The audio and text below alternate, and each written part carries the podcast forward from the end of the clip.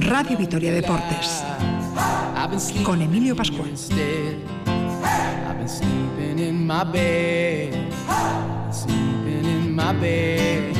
Hola, ¿qué tal? Saludos amigos, bienvenidos al tiempo del deporte en la sintonía de Radio Vitoria. Hoy hasta las 7 menos cuarto, Radio Vitoria Deportes. Y después baloncesto femenino Araski Ensino de Lugo.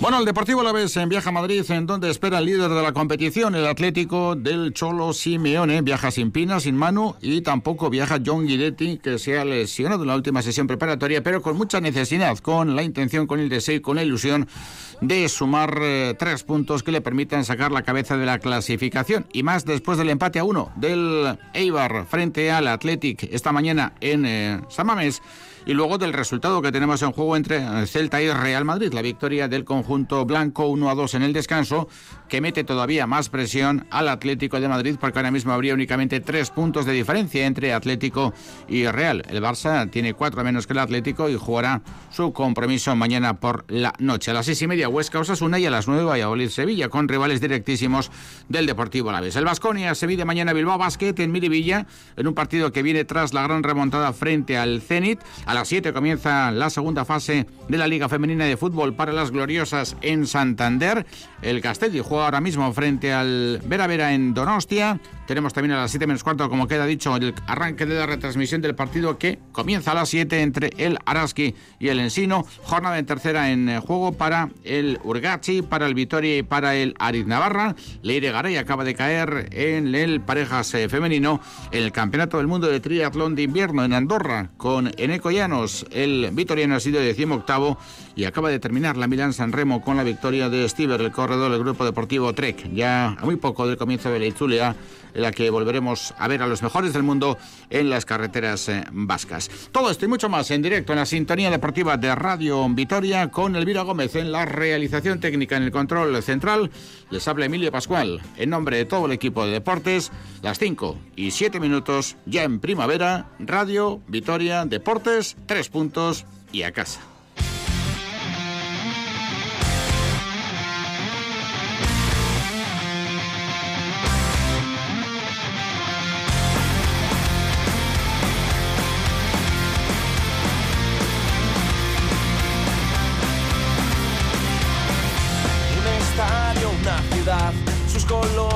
Un escudo que te da fuerza para volver a animar el ambiente, respirar. Esa gente que a tu lado gritará en cada partido sin parar. Son las 5 y 8 minutos de la tarde, sintonía deportiva de Radio Vitoria. Vamos allá con toda la actualidad deportiva de este fin de semana, largo con el puente de San José, con el sol ahora mismo en la zona sur de Vitoria-Gasteiz con 7 grados de temperatura. Nico Aldecoa, ¿qué tal? Arracha León, saludos y muy buenas tardes. Hola, muy bien, Arracha León. Muy pendientes de la actualidad del Deportivo La Vez, que ahora mismo vuela y viaja hacia Madrid eh, y también, lógicamente, del resto de elementos eh, deportivos que salpican una jornada que de momento y con respecto al fútbol y en primera división, si el pasado fin de semana solamente el Valladolid eh, dentro de los rivales directos del Deportivo Laves consiguió arañar un punto, de momento y en lo que supone el arranque de la jornada, ya un rival directo. En el primer partido ha sumado uno, en este caso con el empate del Eibar en San Mamés. El Eibar, en efecto, que ha conseguido empatar frente al Athletic, un Athletic, bueno, pues que quizá empieza a pensar ya en sus finales de Copa, cosa que por otra parte podría ser comprensible, a pesar de que se ha mosqueado lo suyo Marcelino por la cuestión, en definitiva, que los de Mendilibar han sacado un punto que para ellos es muy bueno en San Mamés, en un partido eh, que ha tenido una curiosidad, y es que en la segunda parte ha caído un dron sobre San Mamés, mientras estaba en juego el partido, afortunadamente no ha, golpeado, no ha golpeado en nadie, no ha habido consecuencias para ninguno de los eh, integrantes de ninguno de los equipos, ni tampoco del equipo arbitral, pero bueno, la curiosidad de que un dron ha caído en Samamés durante ese partido que ha terminado hace un rato en eh, Samamés con el empate 1 entre Athletic y Eibar. Ayer recordamos Betis 2, Levante 0, bueno, pues con un gol espectacular de Fekir, el Betis que sufrió mucho con el Deportivo Alavés, lo hizo bastante menos ayer con el Levante y como se ha apuntado ahora mismo en eh, Balaídos, eh, el Real Madrid que se ha ido al descanso con ventaja. Celta 1, Real Madrid 2, 0-2 iba el equipo blanco, parecía que bueno, iba a arrollar, pero ha cometido un error muy importante, ha cedido un gol a Santimina que ha colocado el 1 a 2 en el marcador. Recordamos que para esta tarde, también muy pendientes, porque de manera indirecta juega el Deportivo La Vez en el Huesca Osasuna a las seis y media, en el Valladolid Sevilla a las 9 y también mañana a partir de las 2 en el Getafe Granada. Pues antes de ir con la última hora del Deportivo Laves, con lo que tiene que ver con la estricta actualidad del conjunto azul de cara al choque de mañana frente al Atlético de Madrid, conviene situar a todos los oyentes de Radio Victoria porque tenemos ya varios eh, elementos deportivos, varios partidos en juego con representantes alaveses. Por ejemplo, el Gastedi está jugando en Donostia, tenemos tercera, tenemos eh, previsión de segunda vez para mañana. Por supuesto que las gloriosas a las 7. Hacemos un resumen de lo que nos depara ya con actualización el deporte la ves en este fin de semana. Pues vamos con ello porque hay, bueno, pues eh, además de ya diferentes eventos eh, en directo, en juego, pues eh, otros muchos en la cartelera a lo largo de los próximos minutos y las próximas horas. Recordamos que a partir de las 7 las gloriosas inician la fase de ascenso a la máxima categoría del fútbol femenino español y lo van a hacer en Santander frente al Racing, ya digo a las 7, Racing Deportivo a la vez mañana, por la mañana juega el filial del Deportivo a la vez, será a partir de las 12 y recibe al Baracaldo en tercera división, ya están en juego desde hace unos minutos los partidos del grupo cuarto, tanto del grupo A como del B. Aurrera Ondarroa Urgachi, Santurchi Vitoria, Vascona de Navarra y San Ignacio Cultural. Mientras que para el día de mañana a las 5 queda el partido del grupo 16 con la Ollonesa como protagonista. Jugará en Arnedo el equipo de La Rioja Alavesa. Por cierto, también estamos pendientes de la preferente que tiene varios partidos en juego, pero ayer también disputó varios. Y bueno, pues quizá lo más destacado, la victoria dentro de esta preferente Alavesa, grupo 2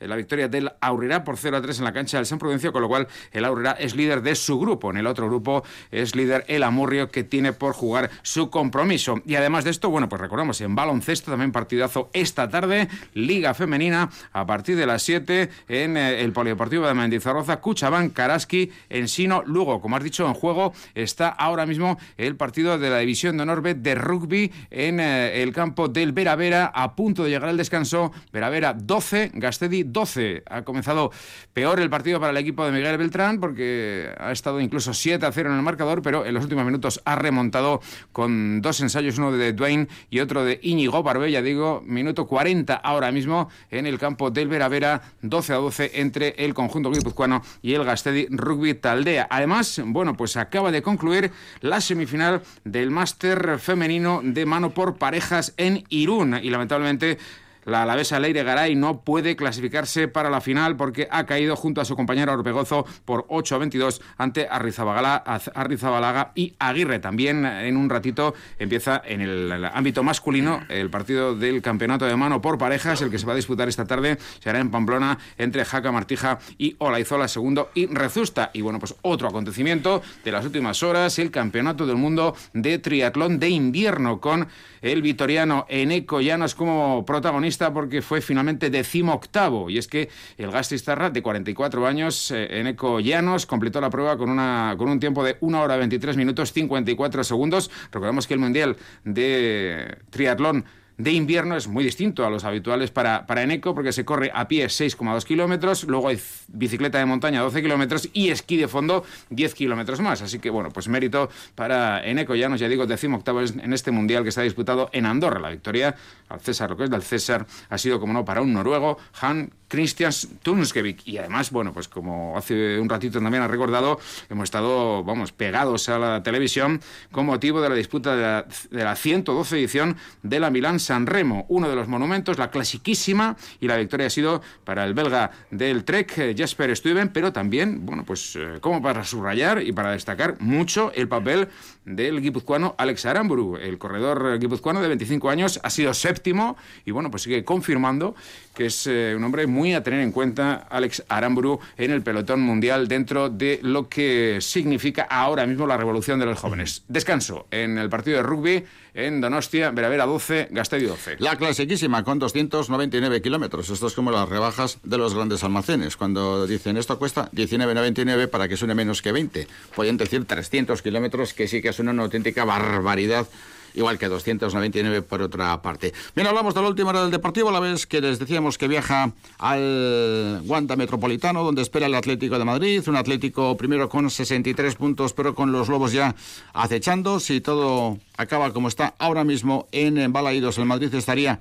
a tres puntos, el Barça estaría a cuatro puntos de la clasificación del conjunto colchonero que hace un mes tenía prácticamente el campeonato en el bolsillo. Pero claro, los últimos cinco partidos, una derrota, dos empates, dos victorias, ocho puntos de 15 en juego y por detrás han espabilado para reducir diferencias de tal manera que perfectamente podemos decir que hay campeonato y que en ese sentido el Atlético de Madrid tendrá mañana mucha más presión que hace un mes, lo cual nunca se sabe si es bueno o es eh, malo.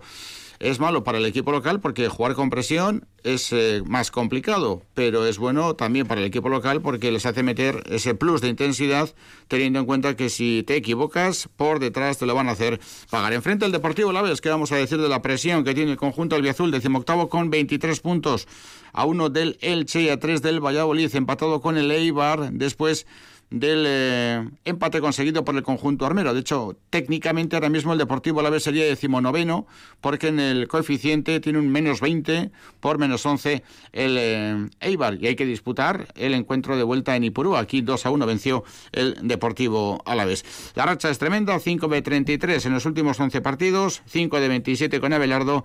A nadie se le escapa hay que sumar, hay que ganar, que una cosa son los merecimientos en los últimos partidos, también discutibles, pero la verdad es que frente al Betis en el 80 se ganaba 1 a 2, frente al Cádiz también a última hora empató el conjunto gaditano gracias a un regalo del Deportivo a la vez, así que en ese sentido los merecimientos son una cosa y los puntos son otra, que es lo que refleja la clasificación y lo que te dice si te va bien, mal o regular. A estas alturas ya no cuenta quién es tu rival, por mucho que sea líder, ya no cuenta si es de tu liga, si es de otra, si el equipo que está enfrente está muy en forma y tú en cambio estás, bueno, pues en una depresión deportiva como quizá pueda estar atravesando el Deportivo a la vez después de sumar únicamente un punto el otro día en los últimos cinco partidos, un punto además que supo a poco porque frente al Cádiz perfectamente se pudo ganar el partido. La última hora del Deportivo a la vez, como apuntabas, es que en efecto está ya de viaje 21 jugadores en eh, la expedición, como consecuencia de que, además de los sancionados Pina y Manu, de lesionado Eli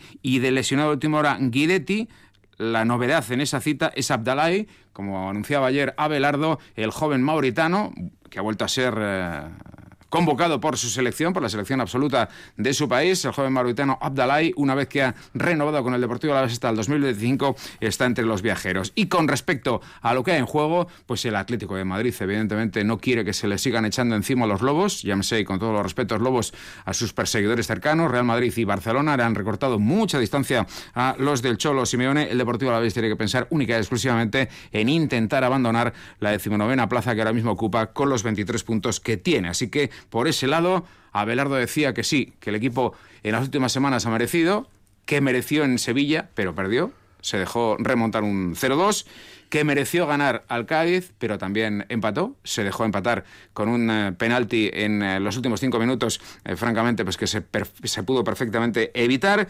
Muchos merecimientos, la línea esa puede ser, pero lo que hay que hacer es sumar. Abelardo. Al final son palabras, pero bueno, ha merecido más de, la puntuación que, hemos tenido estos últimos partidos. Pero sí que es verdad que necesitamos puntos, porque al final es lo que es lo que manda. Pero ojalá estemos en la misma línea de estos, sobre todo estos dos últimos partidos. Yo creo que si estamos en esta misma línea tendremos opciones. Lo que no cabe duda que bueno que va a ser un partido de máxima exigencia y contra un rival que está siendo hasta ahora el mejor de la liga, que es un rival que si no lo igualamos en intensidad nos va a pasar por encima y por lo menos tenemos que, ser capaces de igualarles en intensidad, en ganarles duelos, en, estar, tener una máxima concentración. Sí que es un equipo que sabemos que nos va a someter en, en varias fases del partido y que tenemos que estar muy solventes a nivel defensivo y después también atacarles, porque si no, pues al final vas a acabar perdiendo. Ah, si el Deportivo la vez se empeña en eh, atrincherarse de en bloque bajo y ocupar eh, parcelas del terreno de juego muy cercanas a la portería de Pacheco, va a tener problemas y dificultades. Tampoco puede salir al loco, lógicamente, a buscar al líder de la competición. Bueno, suele decirse que a perro flaco todos son pulgas y cuando tienes pocos puntos en la clasificación, normalmente tienes problemas en cuanto a las lesiones. Afortunadamente no es el caso porque únicamente son dos jugadores, uno de última hora como es el caso de Guidetti que tampoco suele contar eh, mucho. Normalmente se habla de problemas extradeportivos, en algunos casos por eh, cobros, tampoco es el caso afortunadamente, en otros casos por otro tipo de circunstancias, algo de lo que se ha hablado en determinados eh, foros con eh, también determinadas credibilidades en los últimos tiempos. Bueno, ayer se le preguntó también a Beardo con respecto al tema del vestuario, del ambiente, de lo que han hecho y desveló que se ha trabajado mucho desde el punto de vista táctico, pero también desde el punto de vista emocional a la hora de calibrar y de entender a través de vídeos, de conversaciones, de elementos eh, psicológicos en los que seguramente el coach, eh, desde el punto de vista emocional del conjunto albiazul Joseba del Carmen, habrá tenido un trabajo importante. En definitiva, que como es lógico, ya a este nivel profesional y con todo el dinero que hay en juego, 50 millones de euros que dejarían de llegar al Deportivo a la vez en una situación que no nos queremos ni imaginar de descenso a la segunda división, pues están poniendo todos los recursos para intentar que el equipo reaccione. Sí, es eh, evidente que, bueno, pues eh, Abelardo en los eh, días posteriores a los últimos partidos jugados y no ganados por el Deportivo a la vez, concretamente en las ruedas de prensa post Osasuna, post, Betis o post Cádiz, tenía un lenguaje gestual que no parecía francamente muy optimista parecía bastante decaído. Sin embargo, lógicamente, con el paso de las horas, él tiene que cambiar la cara y tiene que cambiar el discurso. Y ayer lo hizo. Ayer, bueno, pues se colocó el, estandarte del, del, optimismo y bueno, pues además de explicar cuáles son las herramientas aplicadas al vestuario esta semana para mejorar el estado de ánimo, dijo que él estaba muy feliz y que la predisposición de todo, que el, de todos, que el clima en el vestuario era fantástico. Abelardo. Ha habido una serie de charlas, una serie de vídeos motivacionales, una serie de, juegos que, que, incita a la unión del grupo, pero sí que no solo en el aspecto mental, también en el táctico tenemos que mejorar. o sea que, viene, bien todo y esperemos que, que, sea para bien. Te vuelvo a repetir que el ambiente es fantástico, que no hay ninguna queja. Yo de verdad me siento muy feliz. Eh, el lado positivo es que estamos un punto más cerca y esto va a ser muy duro, muy largo y que vamos a sufrir todos y que vamos a sufrir eh, todos, decía Belardo. Hay que trabajar lo emocional y evidentemente hay que trabajar lo táctico. Y en lo táctico tiene mucho trabajo. Apuntábamos antes eh, la incógnita con respecto a cuál va a ser la disposición que va a tener el Deportivo a la vez sobre el terreno de juego. Bueno, Belardo dijo ayer que durante buena parte de la semana han trabajado una manera de actuar, o sea que lo tiene más o menos decidido y en ese sentido tendremos que esperar para saber cómo va a resolver algunas incógnitas en forma de bajas, por ejemplo, el doble pivote, el acompañante de José Lu. La defensa parece clara, el portero también, y los costados casi casi podemos decir que pueden tener un punto razonablemente previsible. Sí, en el caso de los costados de la defensa, al menos retorna Chimo Navarro, que es otra alternativa más, pero bueno, pues en donde hay seguro eh, novedades importantes eh, en, el panorama es en el mediocentro, porque la sanción simultánea, tanto de Pina como de Manu García, va a obligar a Belardo a hacer algo ahí que normalmente no hace. Y bueno, pues se le preguntaba, ¿no? Por el asunto de los medios centros, qué es lo que va a intentar mañana. Y bueno, pues él inicialmente habló de tres posibles candidatos, los lógicos, Bataglia, Perapons y J. Peleteiro, incluyó a J. Peleteiro, que últimamente es que está prácticamente olvidado en el Deportivo la vez, ni siquiera es habitual en los calentamientos, Bataglia, Pera y J. Peleteiro, pero además incluyó en la rotación a un Abdalai que lleva pues más de dos meses sin jugar por decisión del club, porque se le ha intentado presionar para acabar renovando, algo que afortunadamente ha hecho el Mauritano hasta 2025, y claro, pues el hecho de no haber jugado Abdalai en los últimos dos meses, ahora también actúa en contra de los intereses del Deportivo a la vez, porque hubiera sido mucho más interesante tenerle muy en forma. Porque fíjate, dice Abelardo que tienen posibilidades Bataglia, Pera Pons y Jota y Abdalay en la segunda parte porque para ello va en convocatoria. Tampoco hay muchas opciones. Eh, tenemos la posibilidad de esta Bata, esta Pera, esta Jota. Bueno, pues eh, un poco irá por, por esa idea. Eh, un poco irá por esa idea porque tampoco es que tengamos más opciones en, en esa posición. Sí que podíamos inventar algo raro. Eh, pero bueno, eh, por esa idea irá. No significa que no cuente con Ada, lo que pasa, bueno, Ada lleva varios meses sin, sin jugar, el otro día jugó 20 minutos con el filial, hombre, yo creo que sería un poco precipitado jugar de mano con él, pero sí que es, bueno, es una opción que pueda entrar en la convocatoria y en el transcurso del partido que pueda participar. Y por último, la referencia que tenemos que tener en cuenta hacia lo que es un partido frente al Atlético de Madrid. Y aquí nos acordamos del flash interview de Pina el otro día después del partido contra el Cádiz, ¿no? Hablando de concesiones, hablando de regalos, hablando de despistes y hablando de faltas de concentración. Ayer Abelardo enfatizó en este sentido, frente al Atlético tienes que estar los 90 minutos con los cinco sentidos. Porque antes de los de Simeone, cualquier error de ese tipo te lo van a penalizar. Reconoce Abelardo, bueno, lo que es eh, evidentísimo, ¿no? Que hay momentos muy puntuales en los que están fallando determinados jugadores eh, en cuestiones individuales de concentración que están costando goles y bueno, pues que a partir de ahí el equipo está entrando en la racha que ha entrado. Pero bueno, pues por otra parte lo que dice Abelardo es que también ahora, conforme te ves abajo y se va acabando poco a poco el calendario, entran los nervios, entran las tensiones, eh, entra la desconfianza y eso siempre juega en contra. Abelardo y la concentración, necesaria más que nunca mañana no cabe duda que tenemos que mejorar en el aspecto de concentración. Es un, es un aspecto que, bueno, que, estamos insistiendo, que llevo insistiendo bastante tiempo, porque creo que el equipo compite bien durante bastantes minutos, pero sí que hay veces que se nos va esa concentración y nos cuestan goles o nos han costado goles. Contra Atlético Madrid, pues pues si ya tienes que estar al 100%, pues tienes que estar al 200%, porque es el equipo que, que cualquier fallo del rival lo aprovecha y gana muchos partidos así. Sí que es verdad que ya ahí se está demostrando que a los equipos de abajo nos cuesta ganar partidos, eh, es difícil, cada vez hay más nervios, cada vez hay más responsabilidad. Y el que mejor maneje esa situación yo creo que es al final los, que, los equipos que se van a salvar. Entonces, eh, el lado positivo es que estamos un punto más cerca y esto va a ser muy duro, muy largo y que vamos a sufrir todos. Sigue en juego en la segunda mitad el partido entre Celta y Real Madrid, 1-2 para el conjunto blanco que acercaría tres puntos a la escuadra de Zinedine Zidane. Algo que lógicamente está observando el Atlético de Madrid, que esta mañana ha entrenado con la comparecencia posterior del Cholo Simeone, que ha analizado, pues lógicamente, toda la actualidad del Atlético de Madrid. Se le ha preguntado por muchas cosas, también por el Deportivo La Vez, al que, por supuesto, ha tratado en términos de máximo respeto y elogio. Con una ausencia principal, la de Joao Félix, eh, el joven futbolista portugués, eh, que fue destacado por, por Simeone el otro día, después de caer en Londres frente al Chelsea, dijo que bueno, pues era quizá lo más destacado a pesar de la eliminación en Champions. Eh, Joao Félix, que por acumulación no estará mañana frente al Deportivo Alavés, lo cual evidentemente no es una mala noticia para los de Abelardo, un Simeone que hablaba en efecto del Alavés, del que decía que bueno, pues ahora no le estaban saliendo los resultados, pero que desde su punto de vista es un equipo muy competitivo un equipo duro, difícil, con un entrenador que siempre ha trabajado muy bien en todos los equipos donde, donde ha estado. Eh, tienen claro el sistema que utilizan, eh, saben cuáles son sus virtudes y sus defectos. Eh, en estos momentos por ahí no lo está acompañando los resultados, pero siempre son muy competitivos y bueno, ante eso eh, siempre buscar el por dónde poder hacerle daño. Están 8 de 15, han dicho adiós a la Champions, hay algunos encontronazos de Simeone con Joao Félix el otro día, con Luis Suárez después del partido frente al Chelsea.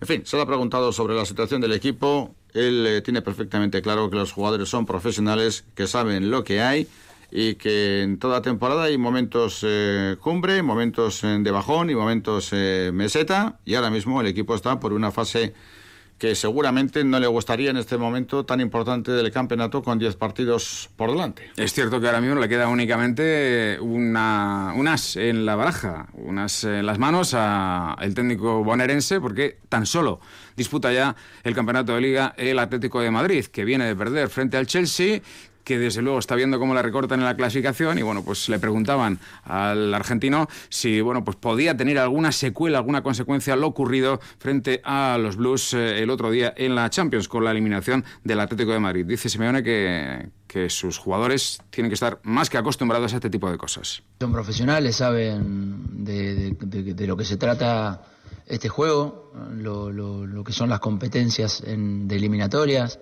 nos ha pasado en otras oportunidades, con entusiasmo, con ilusión, y obviamente enfocados en el partido de Alavés de mañana por la tarde. En las tres partes que tiene el torneo, la primera, la del medio, la intermedia ¿no? y la final que es esta, eh, tuvimos una parte muy buena, una parte irregular en, la, intermedia y bueno, ahora empieza la parte final donde buscaremos como siempre exigirnos al máximo, sobre todo desde mí sobre todo de mí, decía esta mañana el Cholo Simeone. En definitiva, mañana a las seis y media un partido de máxima relevancia para Deportivo Alavés y para el Atlético de Madrid. El Deportivo Alavés eh, muy presionado por la clasificación, el Atlético de Madrid también, con diferentes ubicaciones dentro de la tabla. Vamos a ver lo que acontece. El equipo de viaje, el Atlético de Madrid eh, esperando la hora también de comienzo del choque, muy atento a lo que nos depara la tarde, porque ya hemos comentado que el eh, Huesca jugará a las seis y media frente a Osasuna y el Valladolid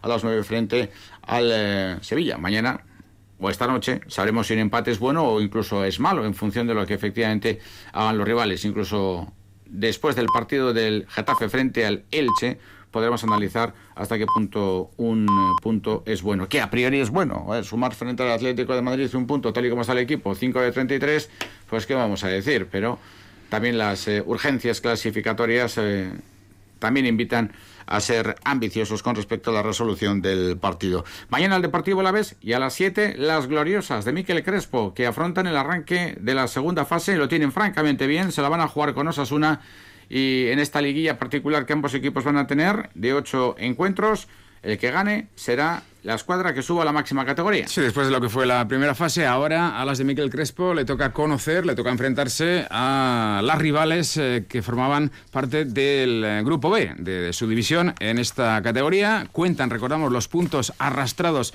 de la primera fase y en esos puntos arrastrados de la primera fase las cosas pintan muy bien para el equipo Gastistarra, aunque evidentemente tienen como principal rival ahora mismo al Club Atlético Osasuna.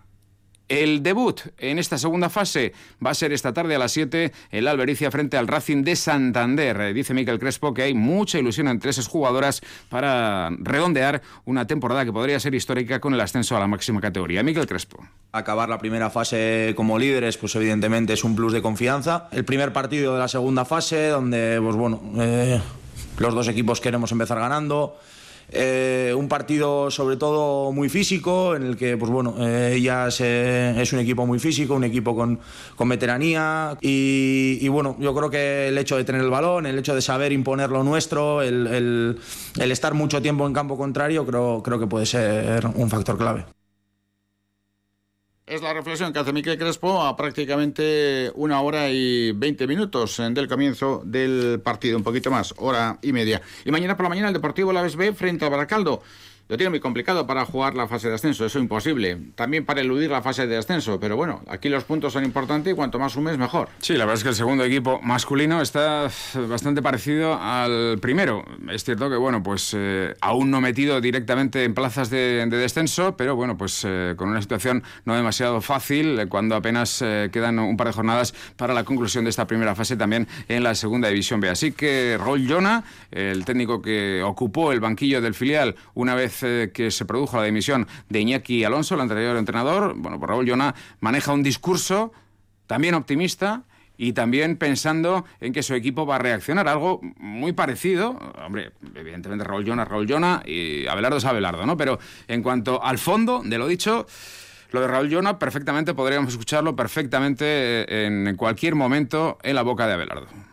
Es verdad que esos errores o esos detalles pues nos están privando de, poder llevarnos la victoria, ¿no? Y, esa es la fase que unido al componente emocional, pues que bueno, que estamos intentando solucionar.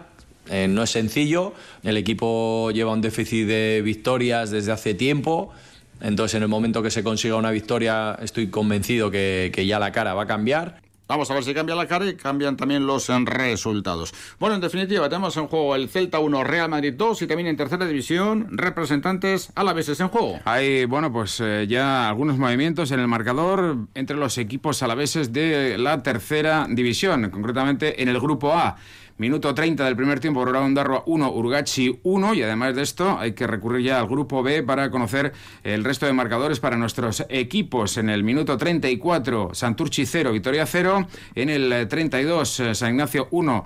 Durango 0 y recordamos que todos los equipos del grupo cuarto disputan sus partidos de manera simultánea a partir de las 5. Mañana queda únicamente el partido para el eh, conjunto del grupo 16, es decir, para el eh, equipo de la Bayonesa que forma parte del bloque del eh, grupo 16. Y mientras tanto también está en juego en División de Honor B de rugby, grupo A, fase de ascenso. Ahora mismo, minuto 10 de la segunda parte. Veravera 19, Gastedi 12. Y recordamos, ¿eh? en fútbol, en cada uno de los partidos, aunque acabe esta primera fase, los resultados son importantes porque con los puntos con los que acabas la primera fase entras en la segunda. Un rápido apunte con respecto al baloncesto, después de lo que ha sido la jornada 30 de la Euroliga, todavía hay mucha tela que cortar, una pelea tremenda por la octava plaza. Cierto es que el calendario del Vasconia no es eh, muy bueno, pero también es cierto que el equipo ha sabido competir y dar vuelta a resultados alucinantes, por ejemplo, el del pasado jueves frente al Zenit de San Petersburgo. Y mañana a las 8 en eh, Miribilla. El Vasconia se enfrenta al Bilbao Basket. El Bilbao Basket en la zona complicada de la clasificación. El Vasconia con un colchoncito muy importante en la liga, con eh, una situación de tres derrotas en los últimos 18 partidos, por lo tanto 15 victorias en los últimos 18 y en una situación anímica pues eh, tremenda, más allá del cansancio que pueda tener derivado del viaje y el partido del jueves, pero a este nivel ya sabemos que lo del cansancio es eh, algo mental y psicológico. Si hacemos buena la reflexión habitual de Dusko Ivanovic, al que quizá escuchemos mañana, de momento al que vamos a escuchar es a Alex Mumbro, al técnico de Bilbao, hablando de las claves del choque. Un Monbrú que bueno, pues ofreció una larga rueda de prensa previa, con presencia de compañeros de la prensa vizcaína, y bueno, pues habló entre otras muchas cosas de la situación de su equipo y de las claves del partido, las claves para Bilbao Basket desde la perspectiva de los de negro. Mumbrú. La clave es igualar su físico, eh, igualar su intensidad. Ellos eh, eh, son grandes, juegan con jugadores de dos metros en casi en cada posición con lo cual eh, pues hay muchos menos espacios en ataque, controlan el rebote, salen al contraataque, yo creo que son cosas que tenemos que tener eh, controladas, pero es difícil. Y bueno, tenemos que, aparte de igualar el físico, pues estar muy concentrados para parar sus pequeños eh, contraataques, su manera de jugar en transición, que yo creo que es algo que, que hacen muy realmente bien. Una jornada CB que comenzará dentro de 24 minutos. A las 6 en concreto, dos partidos se ponen en marcha, el Obradoiro Unicaja y el Tenerife Murcia. También hoy, a las 9 menos cuarto, el Zaragoza Estudiantes y ya para mañana, 12 y media, Andorra Manresa, a la 1 Gran Canaria Guipúzcoa, a las 5 Real Madrid Betis, a las 6 y media Valencia Basket Barça y cerrando la jornada ese Bilbao Basket Basconia a las 8 de la tarde. Y a las 7, eh, ya a las 7 Araski se la juega frente al Ensino de Lugo en una semana que además ha venido marcada por la despedida de Tania Pérez, que en sus redes sociales, la verdad es que no nos parece recordar que haya habido ningún tipo de comunicado por parte de la RASC a la hora de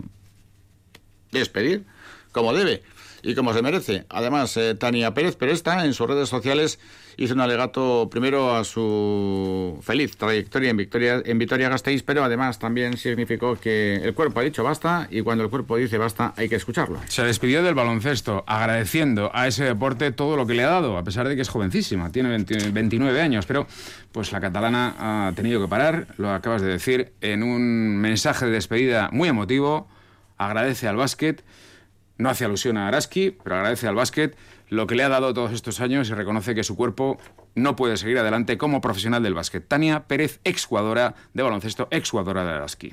Los deportistas sabemos que las lesiones forman parte del camino, ¿no? Y la cabeza juega un papel fundamental para, para poder sobrellevarlas.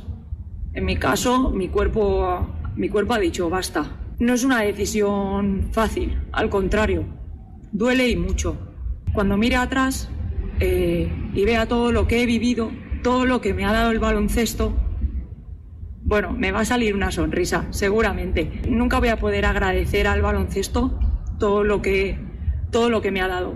Así que muchas gracias por todo, baloncesto, y hasta siempre. Hasta siempre, hasta siempre. Tania Pérez, que lo ha dado todo en la cancha y que ha tenido que decir adiós al deporte profesional, tal y como acabamos de escuchar. Sigue 1-2 el Celta Real Madrid, el en Castelli jugando en Donostia y la tercera división en juego. Sí, la verdad es que está bastante intenso el partido de embalaídos porque el Real Madrid ha tenido alguna a la contra, pero también el Celta evidentemente quiere buscar el gol que al menos le permita sumar un punto. Sigue el eh, Celta 1, Real Madrid en 2, cuando el crono se va prácticamente ya al 20 de la segunda parte. En tercera división no hay demasiadas novedades. En cuanto a los equipos a la vez se refiere, sigue el Aurora Andorra 1, Urgachi 1 en el grupo cuarto, grupo A, mientras que en el grupo B los resultados que tampoco han variado, Santurchi 0, Vitoria 0 y San Ignacio 1, Durango 0, cuando están todos los partidos prácticamente a 5 minutos para la conclusión de la primera parte, mientras que el Gastadi sigue peleando y de qué manera en la cancha del Vera Vera, pero ahora mismo está por debajo en el marcador, restan 30 minutos para el final en el Vera Vera 26, Gastedi 19. Tenemos 31 minutos para las 6 de la tarde, hacemos una parada y enseguida aquí en el estudio central de Radio Vitoria un hombre que tiene en su palmarés nada más y nada menos que 14 títulos de campeón del mundo.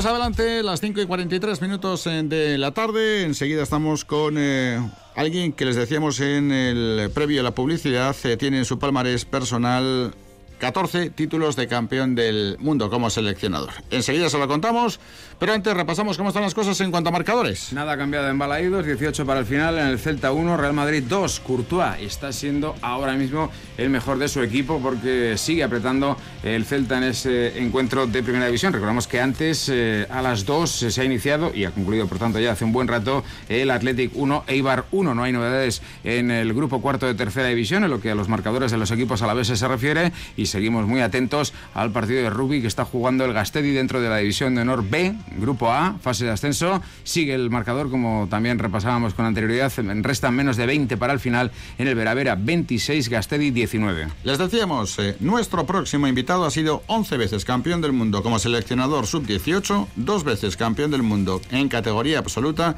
ha sido también campeón del mundo en veteranos y además es eh, sobrino y ahijado del gran Jesús García Ariño, primer pelotario vizcaíno que ganó una chapela del manomanista. Ingeniero técnico industrial, hoy hablamos de pádel y de mucho más. John García Ariño, ¿qué tal Arracha León? Buenas tardes. Vaya, Arracha León. Y bienvenido a la sintonía de Radio Victoria, ¿cómo estamos? Pues que ricasco. Pues bueno, con ganas aquí de, ¿eh? de debate de lo que fuera. ¿eh? de debatir y, y de contar y de hablar de un deporte como el pádel que cada día tiene, por cierto, más adeptos. Sí, la verdad que, mira, la pandemia parece ser que igual era una piedra en el camino de muchos deportes. En el caso del pádel, ya también te digo que eh, los, indicadores, los indicadores son que ha sido eh, zona de... La palabra no sé si eh, es políticamente, políticamente correcta, es la de reunión, pero sí la de dispersión o la de ocio eh, responsable porque así son los indicadores de ocupación de instalación. Ahora entramos con el pádel, pero John, ser sobrino carnal y ahijado del gran Jesús García Ariño tiene que marcar, lógicamente, desde niño. ¿eh? Hombre, que tiene que marcar. Y al final eh, uno tiene la esencia, ¿no? De pelotari. Pero claro, imagínate hace 25 o 30 años cuando yo empiezo con este maravilloso deporte que me ocupa y es mi vida pues bueno, decir que um, estabas ahí dirigido y enfocado hacia el pádel, cuando verdaderamente, bueno, el pádel como tal, pues era conocido por pocos, pues incluso hasta en las tertulias familiares era complicado de concebir, pero bueno, ahí estamos. Bueno, hay que recordar que Jesús García Niño, que murió en el 2019, hace un par de años, sí, ya con 86 años, fue el primer pelotario vizcaíno en ganar el manomanista, logró dos chapelas en 1957 y 1963 y fue cuatro veces subcampeón. Una de ellas eh, frente a Ogueta, Uh -huh. y la otra en Vitoria, en el frontón vitoriano, frente a Azcárate. Así que, de manera inevitable, tus inicios debían estar vinculados a la pelota. Sin embargo, la música se interpuso entre la pelota y tú. Bueno, la verdad es que no sé si la música, pero el deporte de la pelota es un deporte, mmm, no sé, que no se me entienda mal, ¿eh? como Dios manda, en el sentido que tiene una exigencia física eh, bárbara, eh, todo sufre y las manos ni te cuento, ¿no? Al final es, no hay implemento. Y claro, si comienzas a hacer tus primeros eh, pinitos en violín, imagínate como para acertar con las cuerdas, ¿no? Entonces, bueno, me dediqué un poquito más hacia una disciplina un poquito más, eh, más tranquilita, ¿no? Como es el tenis, y ahí estuve en la Peña Vitoriana, dale que te pego, ¿no? mis inicios eh, como mm. chaval. Ahora entramos también con el tenis, pero así que el hecho de que tú practicaras violín, no sé si como consecuencia de una decisión familiar de los aitas, o bien porque a ti te apetecía eh, que fuera así, pero el hecho de tocar el violín prácticamente desaconsejaba que tú jugaras a pelota a mano. Seguro que un poco de todo. ¿eh? Al final, eh, el, mi madre, que es la hermana de la saga de los pelotaris, pues bueno, pues también veía que la dificultad también de ejercer el deporte de la pelota.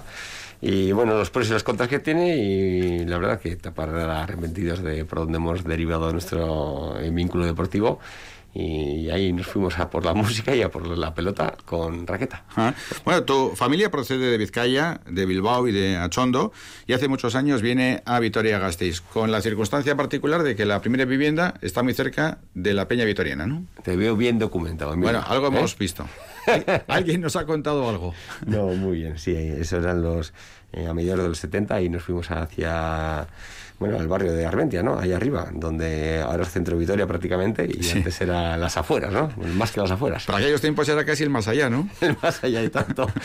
y verdaderamente la peña vitoriana eh, recién inaugurada y ahí pues eh, mis ratos de ocio eh, a diario eh, estaba todo el día de la que te pego con una raqueta de tenis en ese caso y una, una, pelota, está claro. Por esa razón y como estás contando, casi sin quererlo, tu primer contacto con el tenis es que era casi obligado, ¿no? Teniendo en cuenta que la Peña Vitoriana estaba al lado de tu casa y luego las casualidades de la vida siguieron ofreciéndonos circunstancias como que cerca de tu domicilio construyeran una pista de pádel y ahí, como diría Gerard Piqué, empezó todo, ¿no? Claro, yo me acuerdo perfectamente además, ¿eh? 14 años, 13, 14 años tendría entrenando al tenis y enfrente, enfrente de la pista de tenis estaban haciendo una obra en, dentro de lo que es el Club de la Peña Vitoriana. ¿Qué obra era? ¿Qué obra era? Que eso es el pádel. Y yo, pues ¿qué será el pádel?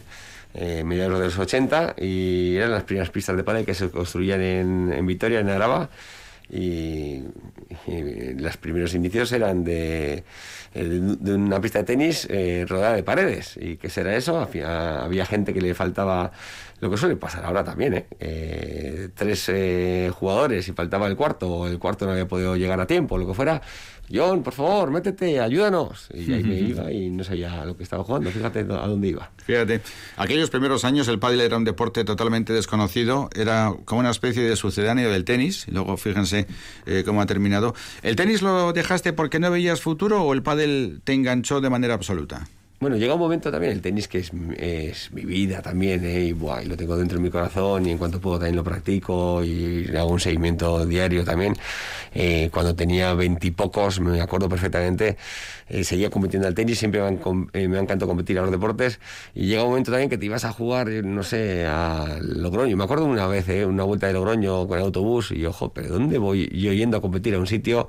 De vuelta de ese sitio, yo solo, y esto no me llena demasiado. me, bueno, me invitaron a seguir compitiendo, en este caso en el pádel, a través de un amiguete mío íntimo que es eh, Alfonso Ron, y bueno, ya vi que también el deporte del pádel pues que me picaba un poquito y que verdaderamente cumplía con mis expectativas también sociales, ¿no? Tanto dentro como fuera de la pista. Y ahí seguimos. De tal manera que como jugador de tenis no jugaste ningún eh, torneo del Gran Slam, pero sí como jugador de pádel llegaste a jugar dos campeonatos del mundo individuales, uno en Toulouse en el año 2000 y el otro en México en 2002, ¿no? Sí, señor. Ahí, bueno, pues estábamos ahí a tope, ¿no? También condiciones físicas a tope y con ganas de hacer de, todo y fueron unos pinitos chulos, fueron unas experiencias, eh, unas vivencias eh, chulas apoyadas por también por organismos públicos y a los que agradezco infinito. Y bueno, eh, la verdad es que eso fue también seguramente un antes y un después eh, para decir también, oye, yo también, también me gustaría ser un entrenador competente para eso que yo no he podido igual o no, no me han podido me dirigir a un buen alto rendimiento, que yo sea igual esa herramienta para que esos chavales o, chavales un poquito más mayores eh, alguien les pueda dirigir. Ah, pero con 29 y 31 años, que es cuando vas al campeonato del mundo de pádel en Toulouse y, y en México, eh, en aquel momento, pues estamos hablando, ¿no? De hace prácticamente 20 años, ¿no? El pádel ha ido creciendo de manera exponencial, el número de fichas, de practicantes, etcétera, etcétera, cada vez está eh, superando las expectativas eh, previas. ¿Cómo recuerdas aquella primera experiencia? Porque en aquellos años, a nivel de Euskadi de España, había posibilidades de, de competir, aunque los argentinos, también fundamentalmente los argentinos, algo los brasileños, eh, luego España, ¿no? Ahí estaba la cosa, después todo se equilibró, incluso la selección española por encima de Argentina y de Brasil. Pero aquella experiencia personal del primer mundial, ¿cómo la recuerdas? Bueno, em, hay que recordar un poquito, echando un poquito de memoria histórica, en, la explosión del pádel eh, mundial fue en Argentina a primeros de los 90. Eh, hay incluso un circuito profesional muy potente que se cae con todo el tema del corredito, que nos acordaremos todos a finales de los 90, y todos esos chavales ya aderezados y que vivían del pádel se vienen para acá, que empieza a haber ya un circuito semiprofesional que tenía sus sus características principales para que ellos pudieran saltar. Y ahí es donde verdaderamente comienza a tomar eh, chichas, y se me permite la, expresión, de, de, algo deportivamente que en España se instaura. Eh, esos pinitos yo los recuerdo, bueno, pues como, eh, bueno, como experiencias, ¿no? Pues tampoco era el típico jugador que llevaba tampoco 10 años jugando al pádel por entonces, era el típico que había practicado muchos deportes, pues especialmente el tenis, y que empezaba a especializarse un poquito en el pádel. Y ahí es donde verdaderamente comienzo con esa experiencia, como he dicho antes, a ver que, bueno, que esto tiene un poquito más de fundamento de lo que yo creía. Hmm. Si hablamos eh, ahora mismo del pádel mundial, como les decíamos hace un momento a los oyentes, vemos que España, Argentina, Brasil eh, y luego ya en menor medida Uruguay, México, Francia y Portugal son los que marcan la pauta, ¿no? A nivel planetario. ¿Por qué hay países como Italia, Alemania, Estados Unidos eh, no han conseguido resultados o no han conseguido establecer un criterio de jerarquía a nivel mundial en campeonatos del mundo. Sí, lo que pasa es que también te puedo decir, ¿eh? a día de hoy, ¿eh? a día de hoy hay que tener mucho conocimiento de causa y hay sobre todo países europeos que en el corto, ya no digo en el medio, fíjate en el corto plazo que es complicado en el deporte, van a estar ahí arriba y van a llamar a la puerta. Llámese Suecia, Suecia, ¿cómo puede ser? Sí, Suecia es una barbaridad. Mira, Ibrahimovic, el excelente jugador de fútbol delantero, está invirtiendo por y para el pádel y hay, las mejores instalaciones a día de hoy mundiales no están en España ya están en Suecia. Eh, Italia, por ejemplo, ya empieza a ser también referencia, sobre todo eh, focalizado y centralizado en Roma.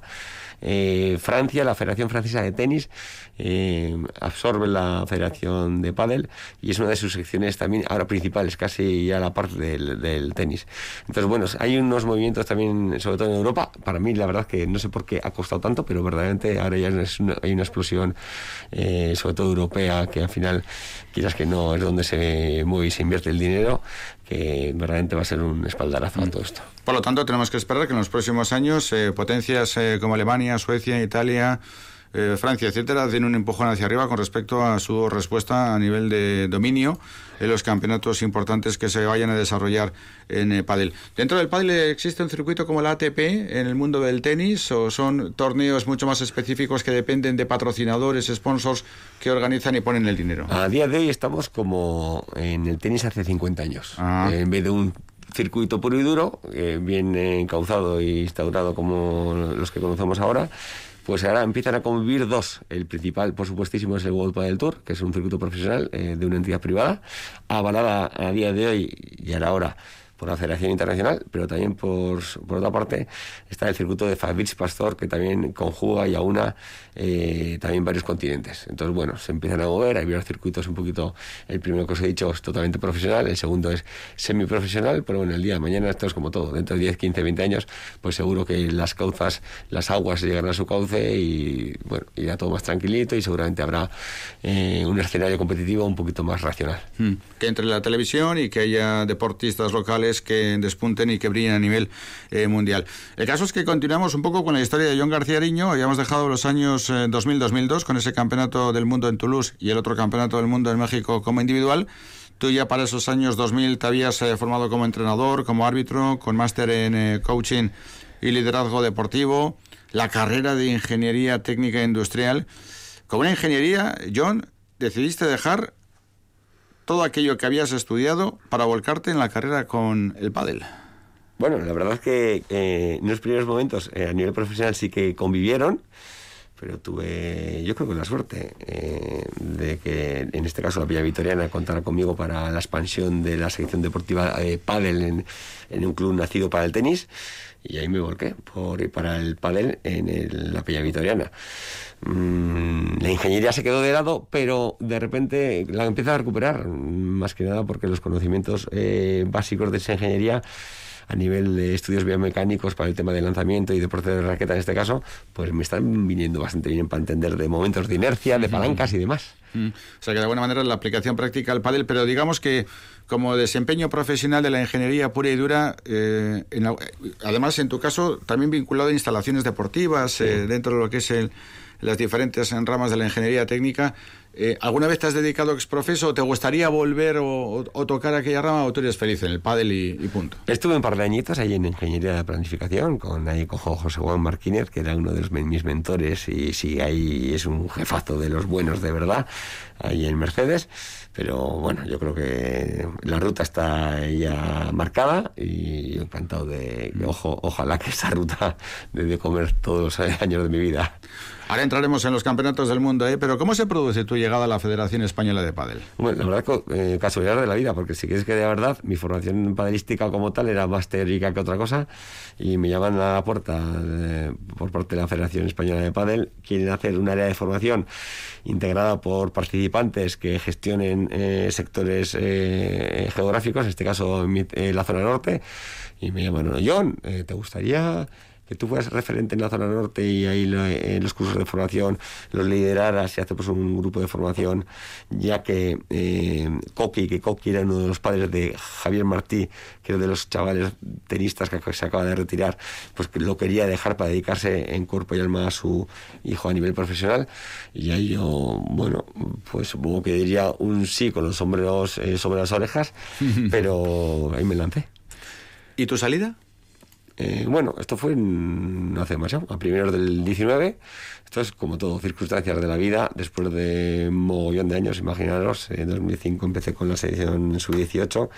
2019, eh, casi 15 años después, pues al final ajustes de, de, caja, eh, cambios de dirección, eh, direcciones deportivas que no se corresponden seguramente éticamente y moralmente a lo que yo voy buscando. Y bueno, es más que un, portazo, bueno, un paso al lado y, ver otros horizontes. Mm. Es difícil, ¿no? Ese tipo de decisiones porque en la zona de confort en la que te encontrabas en aquel momento, de alguna manera, tienes 49 años, dar un cambio radical a tu vida buscando otras eh, ocupaciones dentro del mundo del pádel, había que tener un punto de valentía, ¿no? Lo que ocurre es que estabas mal, por lo que nos cuentas, no estabas de acuerdo con determinadas cosas que se estaban haciendo y decidiste dar un paso al lado y decir que venga otro si quiere aguantar esta marea, porque yo prefiero hacer otras cosas. Bueno, sobre todo que yo entiendo el deporte como el deporte profesional, el deporte arreglado, el deporte que está valorado. Y entonces, bueno, después de tantos años, si verdaderamente eh, uno hace bien las cosas que debiera hacer, que creo que, bueno, por lo menos ha trabajado con con bueno con responsabilidad y con y con datos eh, objetivos que así te pueden avalar. Pero bueno pues hay ciertas eh, acciones que bueno no corresponden a lo que yo creo que debe de ser y no pasa nada en esta vida. Arrieros somos y en el camino nos encontraremos y hay oportunidades. Eh, también hay gente muy formada para ocupar cargos que yo en su día estuve ocupando ahí en la Federación Española y para adelante siempre para adelante. El caso es que el que venga detrás que lo mejore, ¿no? Porque la trayectoria que tuviste en la federación como seleccionador, yo creo que es insuperable, ¿no? 14 campeonatos del mundo entre sub-18, absoluto y veteranos. Hombre, la verdad que, como dicen, eh, la verdad es que tenido bastante suerte, ¿no? Porque, bueno, el deporte también tiene dos componentes, ¿no? Una de trabajo y otra también la tienes que meter un poquito de sal, que es la, la, suerte. Y la verdad que la buena suerte también hay que buscarla un poquito y sí que la he tenido, porque en enanos, en chavales, desde el 2005 hasta el 2019, pues hemos participado en 12 mundiales, de los cuales eh, 11 hemos salido victoriosos, con toda la camada de tanto brasileños, como bien has dicho antes, y argentinos que existen, hay y vienen.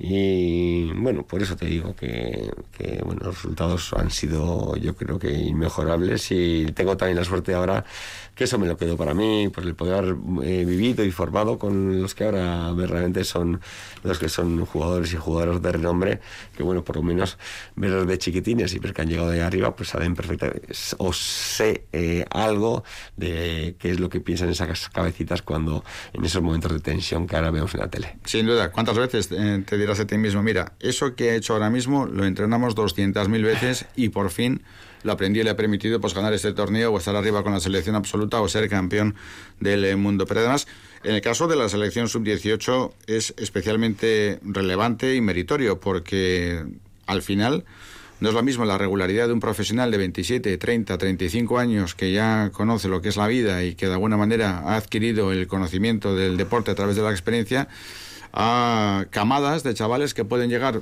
buenas, pueden llegar regulares, pueden llegar menos buenas o pueden llegar incluso hasta malas, ¿no? Y a la hora de, de como un orfebre ir modelando y cincelando lo que es las diferentes generaciones de deportistas que se acercan a un deporte que no es mayoritario, como es el pádel, pues lógicamente le dota de más dificultad, ¿no? Trabajar con chavales es maravilloso, pero tiene la, la inseguridad, de la falta de, garantías en cuanto al resultado, porque pueden pasar muchas cosas. Hombre, claro. Y de hecho ahí los procesos selectivos son bien complicados, ¿no? Cuando vas también al, deporte de rendimiento. al final estás buscando también chavales que sepan soportar la presión cuando toque, que sepan eh, tener por bandera los valores del deporte, si es la filosofía de la federación, que en este caso por supuestísimo era.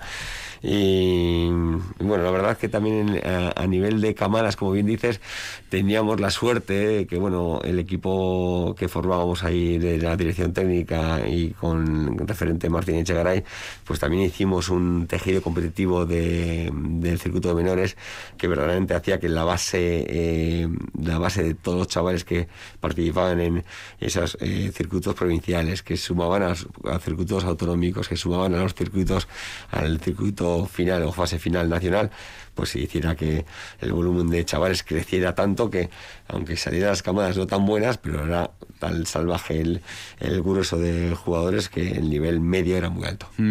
Por ejemplo, Neko Orija es un vitoriano que recientemente has logrado el título de campeón de España cadete por equipos. Es un chaval, por lo tanto, de 15, 16 años, todavía con mucho por eh, recorrer, pero ya es campeón de España por equipo. ¿Eneco Arija es el futuro del pádel vasco y pádel español?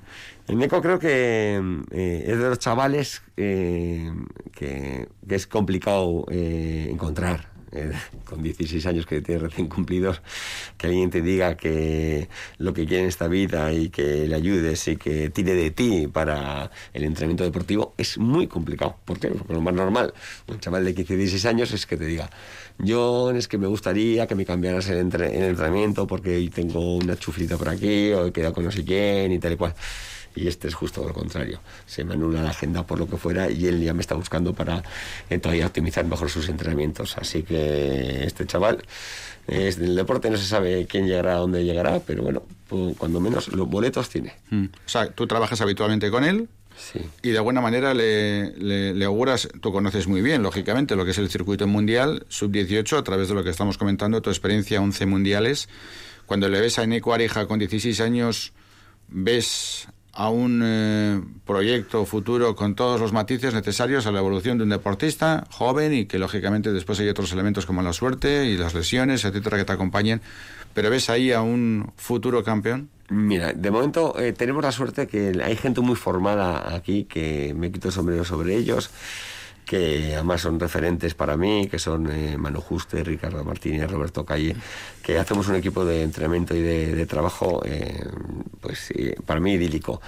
Em, relativo a, ¿Cómo lo veo a Eneco? Eneco está en, como eh, se dice ahora, en los percentiles, que tiene muy buena pinta pero en esta vida nadie sabe lo que será ni dónde estará. ¿no? Yo hice ingeniería y trabajo del deporte, igual tenía que haber hecho una licenciatura de educación física y me iría incluso hasta mejor. Mm. Pero así es la vida, y, pero bueno, el trabajo está ahí, eh, las pintas son buenísimas y Dios dirá. Mm. Pero un jugador con ese nivel de talento, con ese percentil que decías, de posibilidades a la edad que tiene, por lo que ofrece y por lo que le ves, tanto desde el punto de vista táctico, técnico, como anímico, como mental, como eh, con la cabeza muy bien eh, amueblada. Eh, ¿Esa progresión se puede llevar bien en Vitoria, en Álava, en Euskadi o tienes que irte fuera? Llegará un momento que el bien no sabe que tendrá que coger las maletitas y sufrir un poquito fuera de, de su casa. Ya le he dicho que de momento no es el momento, pero pero en el corto plazo, si la progresión sigue en lo que se está viendo y valorando, pues seguramente lo bueno que tiene este deporte a día de hoy es que se puede compatibilizar con, con y gracias con eh, tema educativo. Entonces, al poderse compatibilizar, porque así está demostrado, con un tío ordenado como lo es él, eh, con sus estudios, eh, ojalá el día de mañana, ojalá, o lo que él quiera, está clarísimo, que parece ser que sí, universitarios, pues seguramente tendrá que coger esas maletas y ciudades como Madrid, con escuelas eh, competentes, tendrá que hacer su segunda fase. Hmm. Madrid por encima de Barcelona es un poco la meca del padre. Bueno, podría ser perfectamente. Hay, hay zonas como Valencia, y Madrid y Barcelona donde el nivel de, no solo de entrenadores, sino el nivel sobre todo de los que te pueden rodear y tirar hacia adelante, pues, eh, pues es fundamental también para el tema deportivo. Al hmm. final, igual con todos mis respetos a todo, Vitoria y Euskadi se comienza, ojalá, ojalá se quede pequeño. Porque aquí falta mucho para llegar a esos recursos de Madrid. Al final necesitamos volumen de gente, eh, volumen de chavales que, que vayan, como bien dices, en una camada. Imagínate que, Emilio, que tengamos una camada de dos, tres chavales, le diría, no te preocupes, no te vayas muy lejos, que aquí tenemos todos los recursos, pero en este caso recursos humanos para ir para adelante. En este caso, a día de hoy, no. Eh, hablábamos antes de los mundiales, Buenos Aires, Sevilla, México, Málaga. El primero fue en Badajoz, en 2005. ¿Cómo lo recuerdas? Bueno, mi primera experiencia, imagínate. Eh, ahora tengo poca idea, pues hace, 15 días no tenía, no sabía ni, ni a quién iba, que no, bueno, algo sabría, ¿no? Pero es mi primera... Eh, eh, como digo, eh, la primera vez que el, pastor eh, lleva las ovejas y a ver cómo las, las, las, maneja, ¿no? ¿Igual estabas más nervioso tú que los chavales? Mm, bueno, yo seguramente intentaría que no se me notara, pero seguramente, seguramente que sí. Pero bueno, son las primeras experiencias, las primeras veces que ves a los chavales, sobre todo infantiles, ¿qué les pasará si se ponen todos enfermos y, tal? Y luego el, día, luego el tiempo ves que cómo no se van a caer enfermos, no se caen, cómo no les pasan cosas, diarreas, eh, fiebres, jaquecas, si son sus primeras veces que salen de casa con 13, 14 años. Entonces, bueno, ahora ya te digo yo que si dirijo una selección de ese pelo, porque las selecciones son jugadores que van en torno de los 12, 13 años hasta los 18 años, pues esos primeros años en, ese, en esa franja de edad pues son muy complicadas porque realmente son sensaciones emocionales que ellos nunca las han eh, vivido y el cuerpo reacciona como reacciona. Seguramente mm, tendrás un recuerdo especial de cada uno de los campeonatos del mundo, ¿no? Este que decimos de Badajoz fue el primero y por eso siempre especial con esos nervios del desconocimiento, no del deporte, que lo tenías y de sobra, sino de lo que te puedes encontrar, ¿no? En un campeonato del mundo con circunstancias que por nuevas, pues eh, hay que tomar decisiones. Eh, que estás acostumbrado a hacerlo, ¿no? Pero en ese contexto de un campeonato del mundo. Pero eh, desde el punto de vista general, ¿no? Y en esa experiencia de 11 mundiales, para ti el que mejor recuerdo te dejó, el más bonito, el que dices, joder, qué, qué, qué buena experiencia tuvimos en aquel mundial.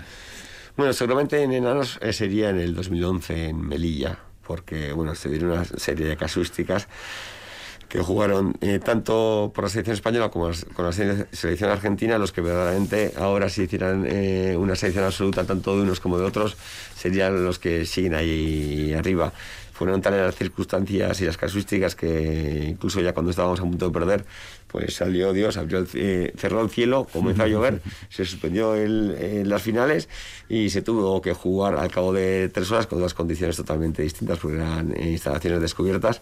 Eh, la pista de estar seca pasó a ser un mulvendo mojado y parece ser que bueno pues que tuvimos suerte aquí la evolución también de los chavales para después ser eh, estrellas en la categoría senior pues eh, no hay ninguna garantía. Puedes brillar en categorías inferiores y después quedarte en el camino porque la competencia es tremenda o porque las circunstancias de la vida te han llevado por un camino.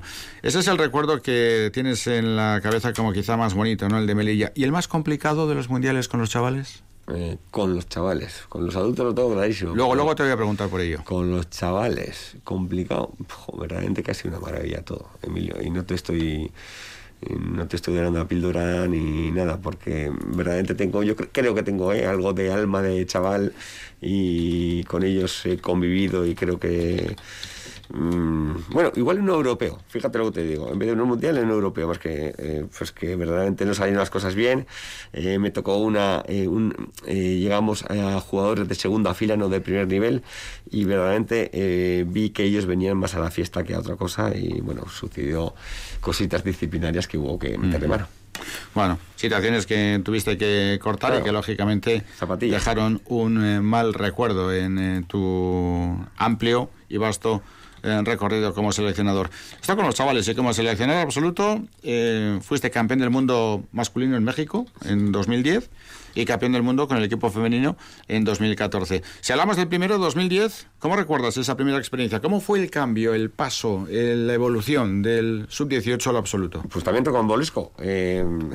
Eh, entro ahí porque el, que estaba, Martín Echegaray, eh, no puede viajar. Eh, la selección me la, pasa a mis espaldas por temas personales. Bueno, eh, realmente estaba a punto de, tener trillizos. O, entonces, bueno, pues vamos para allá con todo el equipo. Tenía razones para estar preocupado. Sí, estaba preocupado y estaba a puntito.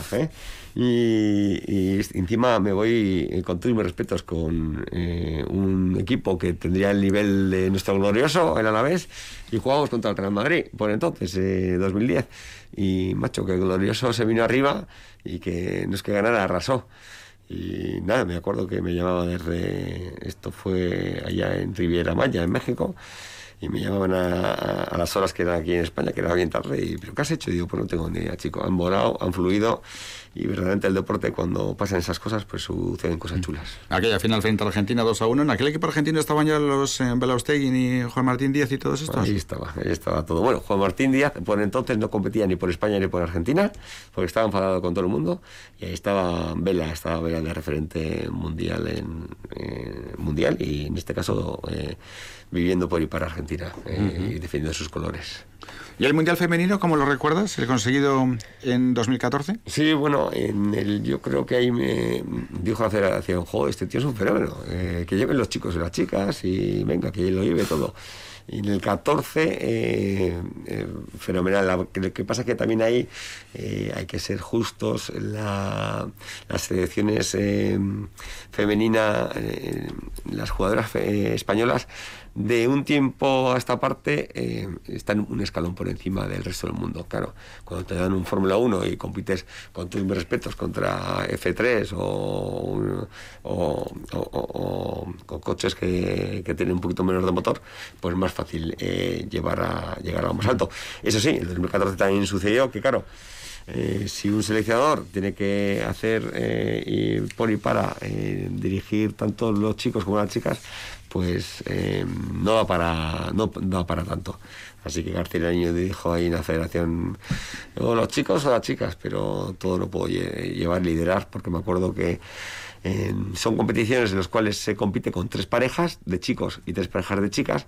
Las finales se disputan en una pista, una tras otra. Luego eh, hay que dirigir, en este caso en el 14, seis partidos, desde el primero hasta el último. Y al final son, es un coaching de 9-10 horas y obviamente nadie está preparado para, para estar 10 horas en un maquinista. Eh, ¿Hay mucha diferencia, John, entre el pádel masculino y pádel femenino ahora mismo en cuanto a progresión y desarrollo en España o en Euskadi? Sí, sí, sí. Tiene todos sus ¿A favor del masculino? Mm, bueno, ahora verdaderamente se está empezando a, a equilibrar bastante esa igualdad que todo el mundo exigimos. Eh, verdaderamente sí que se está eh, reafirmando y se está consolidando un poquito, ¿no? Mm. y a nivel de juego táctico también tiene sus diferencias, a nivel de, de, relaciones y de manejo de grupos también tiene sus diferencias, que son las diferencias que deben ser, porque verdaderamente somos distintos. Somos distintos. Eh, Tú tienes el veneno del pádel y lógicamente no te lo vas a quitar. Ya como profesional en la enseñanza, como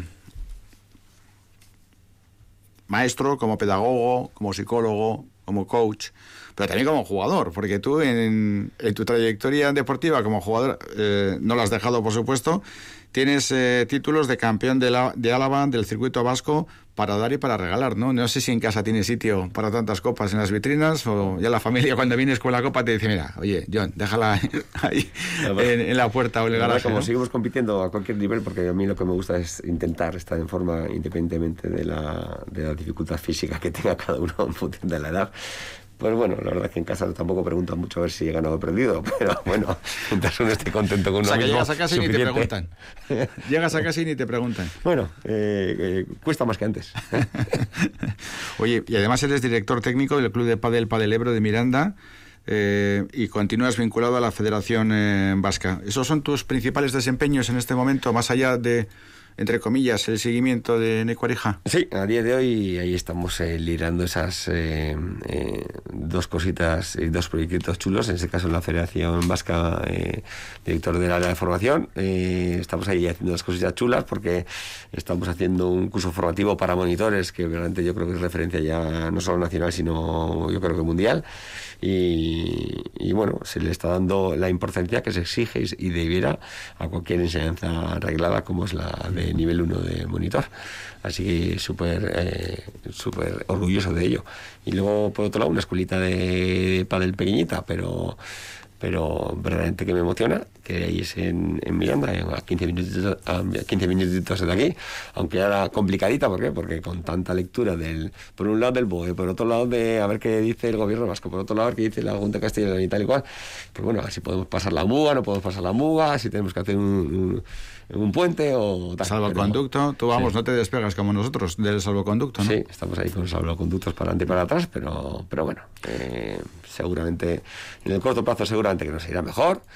Hemos creo que pasado lo, peor, pero, pero bueno, por lo menos que a ver si estos chiquitines, que ahora viene también cuando la matan, ¿eh? que también tenemos escuelas y todas las escuelas estarán sufriendo esos chavales que tenían, chavales de 13, 14 o chavales de 14, 15, 16, pues que verdaderamente eh, estas rupturas de rutinas deportivas pues les va les va a incidir en que van a, vaya a haber abandono deportivo, pero bueno, a ver si es cuanto menos mejor. Si hablamos del pádel en Álava, eh, John, ¿está bien, está mal? ¿Podía estar mejor? ¿Podía estar peor? Mm, tienes toda razón en todo lo que has dicho. podía estar mejor, podía estar peor. Peor seguro, y mejor también. Y ahora desde la, de la mano de Jonathan Pozo desde hace cuatro, cinco, seis meses que que también ha cogido eh, del liderazgo de la Federación Alavesa, después de, los cuatro añitos que ha estado Adriana Barrera, pues también hay otros nuevos proyectos que tienen muy buena pinta, que como digo yo, en el deporte tampoco hay una varita mágica que de repente empiezan todos los ratones a bailar, pero lo que hay que hacer es proponer y hacer cositas, algunas funcionarán, otras no, y sobre todo potenciar esas primeras. Vamos acabando con cuatro nombres, eh, John. ¿Para ti ahora mismo mejor jugador de Euskadi? Mejor jugador de Euskadi, sobre todo por, porque sigue ahí, fue eh, semiprofesional, no llegó al profesionalismo puro y duro, es Jaime Vergareche, sin duda, sigue ahora eh, poniendo su granito de arena en lo que es el circuito vasco y, le doy las gracias por seguir eh, empujando por el pádel vasco en este caso. ¿El mejor jugador de España? Mejor jugador español, mejor jugador español pues seguramente se lo reparten ahora en los que son los números unos mundiales, que es Juanito Lebrón y Ale Galán, pero yo no me quiero olvidar de Paquito, porque Paquito Navarro ha sido el conducente de que toda esa jornada de atrás pues haya sido referencia. ¿Y el mejor del mundo? El mejor del mundo, sin duda dudas. No hay deporte que tenga durante 16 años un número uno mm, es complicado. 16 años número uno es como sumar el Roger Federer de turno, el Nadal y el Djokovic, que es eh, Fernando Verastegui. Por lo tanto, el mejor de la historia. Sí, señor, sí, sí, sin mm. duda. Y una última eh, cuestión. El pádel es un deporte, digamos que, muy empático, ¿no? Eh, aunque el que no lo ha practicado y no lo conoce, pues tiene cierto reparo porque, claro, tienes que tener una técnica en el conocimiento, manejo una pala distinta que es a, la que es una raqueta distinta a la que es la, la pala de frontón o la raqueta de tenis. Luego los espacios, pues evidentemente son distintos, las distancias, las medidas, pero es un deporte muy cómodo, se puede practicar indoor, eh, se puede practicar sin tener una grandísima preparación física. ¿Qué consejo trasladarías a aquel que esté escuchando ahora, que bueno, con ganas de iniciar una práctica deportiva, que no esté mal físicamente y si está mal que se ponga un poquito al día? ¿Qué consejo trasladarías a la hora de, empezar a jugar al pádel? Bueno, eh, uno, eh, como cualquier inicio de cualquier actividad física fuera vergüenzas. Eh, aquí estoy yo para mí, para mi salud no solo física sino mental, que la necesitamos mucho en los momentos que corren. Que si tienen algún reparo, que vamos, eh, el primero que se les va a quitar la cabeza soy yo, que me llama el teléfono y les meto en una pista. Y lo que pasa es que tiene un problema, porque en el momento que se metan en la pista, se mete en la secta del padel, que ahí eh, la caza del pulpo y ahí ya no le suelta a nadie. Muy buena. La reflexión final con John García Ariño una referencia del pádel alavés, del pádel español y un hombre que ha marcado una página importantísima, no solamente en la práctica individual, sino como seleccionador con esos 14 títulos de campeón del mundo. Es difícil encontrar ¿eh? en cualquier otro deporte una persona que tenga un eh, palmarés tan dilatado y tan importante como es John García Ariño. En honor a su familia, decíamos en el arranque, el sobrino carnal y ahijado del gran Jesús García Ariño, primer pelotario vizcaíno en ganar la chapela bueno, el, del mano El tío Robert también perdió cinco, ¿eh? así que bueno, ¿eh? Pues saludos aquí. ¿El tío Robert era el gemelo de Jesús? Eh, el gemelo del tío Ángel. Ah, el tío Ángel. O sea, era Jesús y luego dos gemelos. Y luego tu madre, que es... No, era Jesús y el gemelo Ángel. Ah. ¿Vale? Y, Roberto. García Niño, que era el, pequeño de la, de la saga. Luego mi madre por ahí, bueno. Muy bien. John García Niño, has venido con tu hija, ¿no? Hombre, me asesora. Hombre, que nos vamos de compras ahora. ¿También juega pádel? Está, no me ha salido artista. ¿Ah, sí? Hombre, no. El padre también es artista, ¿eh? Hombre, joder, y tanto de la pista. ¿eh? John García Niño, ha sido un placer. Muchísimas gracias por acompañarnos, por estar con nosotros estos minutos de radio en directo. Un sábado como el de hoy, puente pues el esfuerzo que has hecho te lo agradecemos doblemente. Así que aquí tienes tu casa. Un placer, un abrazo enorme y hasta cuando quieras. Es que ricasco, Emilio compañía. Gracias a John García Ariño. Son las 6 y 22 minutos. Enseguida estamos en Madrid con alguien que no sé si conoces, Martín Giaqueta. No tengo el placer, ¿eh? Es el, le conocen como el entrenador de las celebrities. Bueno, hay que seguirle. Sí, sí. Dani Rovira, Chicote. Ah, bueno. Marlago, no Marlago no, eh, ¿cómo es? La que era novia de Dani Rovira, bueno, Lago, la de siete apellidos vascos, enseguida estamos ah, con, bueno. bien, bien, con él, eh, David Bustamante y compañía. Pero más que eso nos interesa su recorrido personal dentro de lo deportivo porque es un auténtico fenómeno y enseguida nos va a contar. Pero antes de una pequeña parada podemos actualizar, Eneco, cómo están las cosas en cuanto a marcadores. Pues mira, la tarde ha empezado fenomenal, ¿eh? porque el Gastedi ha conseguido ganar y además ganar bien en eh, el Cote o la Izola de Donostia en eh, el partido de la División de Honor B de Rugby, fase de ascenso, Veravera 26, Gastedi 38. Así que el equipo de Miguel Beltrán, pues tras los eh, galácticos de la categoría, diría yo, es decir, Garnica y Hernani, ahora mismo se sitúa tercero después de haber ganado esta tarde en Donostia, Veravera 26 y Gastedi 38. Ahora mismo quedan 22, 23 minutos en todos los partidos del grupo cuarto de tercera división. Los marcadores están así: Herrera de Ondarroa 2, Urgachi 1, Santurchi 0, Vitoria 1, Vasconia 0, Navarra 0 y San Ignacio 2, Cultural de Durango 0. Ha terminado en Balaídos el Celta 1, Real Madrid 3. En el último instante del descuento ha marcado el eh, Real Madrid eh, y bueno, pues ha conseguido cerrar un partido que por momentos ha tenido comprometido, pero al final Celta 1, Real Madrid 3. Recordamos que en apenas seis minutos, menos ya de seis minutos, arranca un importantísimo Huesca Osasuna, importantísimo desde la perspectiva del Deportivo Alavés y también, bueno, pues estamos pendientes del arranque en poco más de media hora del partido de básquet que ofreceremos en directo, como siempre, en eh, el Polideportivo de Mendizorroza a partir de las 7, Liga Femenina Cuchamán Karaski en Sino Lugo. 6 y 24 minutos, una parada y seguimos adelante, Radio Vitoria Deportes.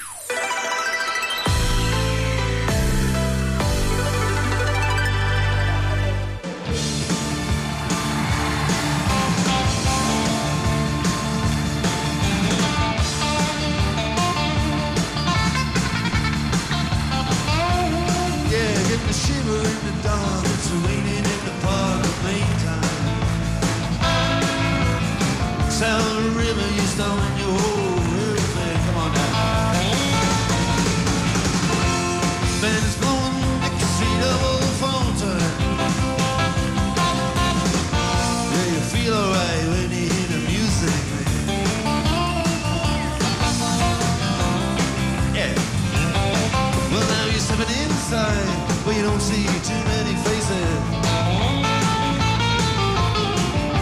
coming in out of rain. They hear the jazz go down.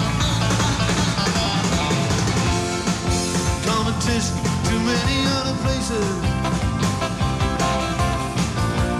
Yeah, but the horns they're blowing that sound they're blowing way on down south.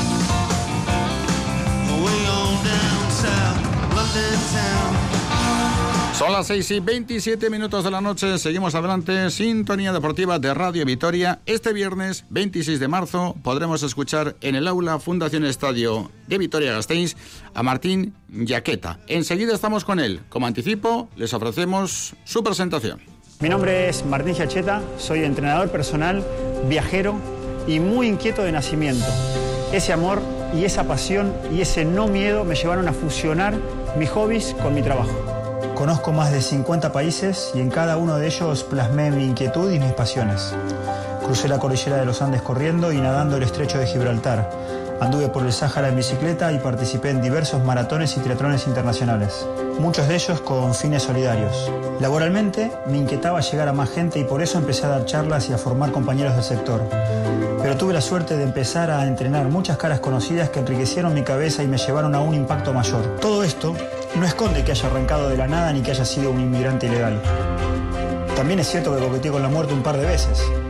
Y ese coqueteo me generó un problema, un problema entre comillas.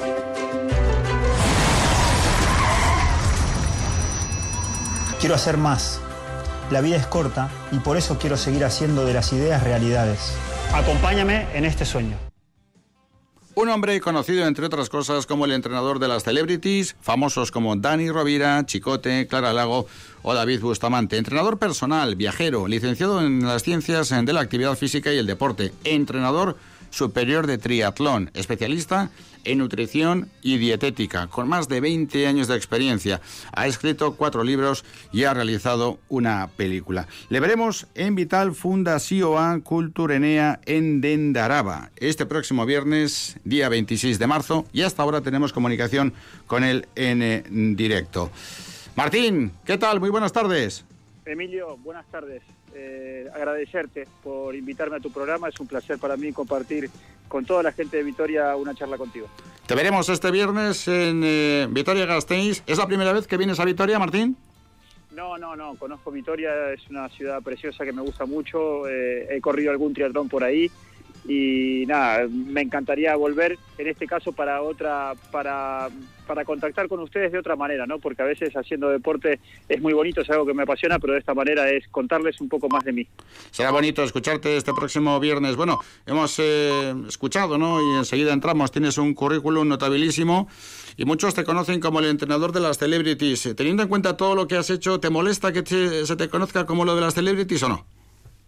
No, no, no me molesta. Fue, fue y es y, ojalá siga siendo. Es una parte muy, muy bonita de mi vida. Yo, yo me sigo considerando entrenador personal. Que me digan entrenador de celebrities, bueno, eh, es un añadido que, que, a veces es necesario para causar un poco más de impacto, pero personalmente me siento entrenador personal 100%, independientemente de lo que se dedique cada uno de mis alumnos o alumnas. Entonces, al final, no, no me, no me molesta, no me mm. molesta. Hemos escuchado en ese corte, que además tienes tú dentro de tus vídeos promocionales, un ruido tremendo que luego explicaremos, que es un accidente de coche que te dejó 17 días en coma, pero luego, luego vamos a hablar de eso, entrenando precisamente con Dani Rovira.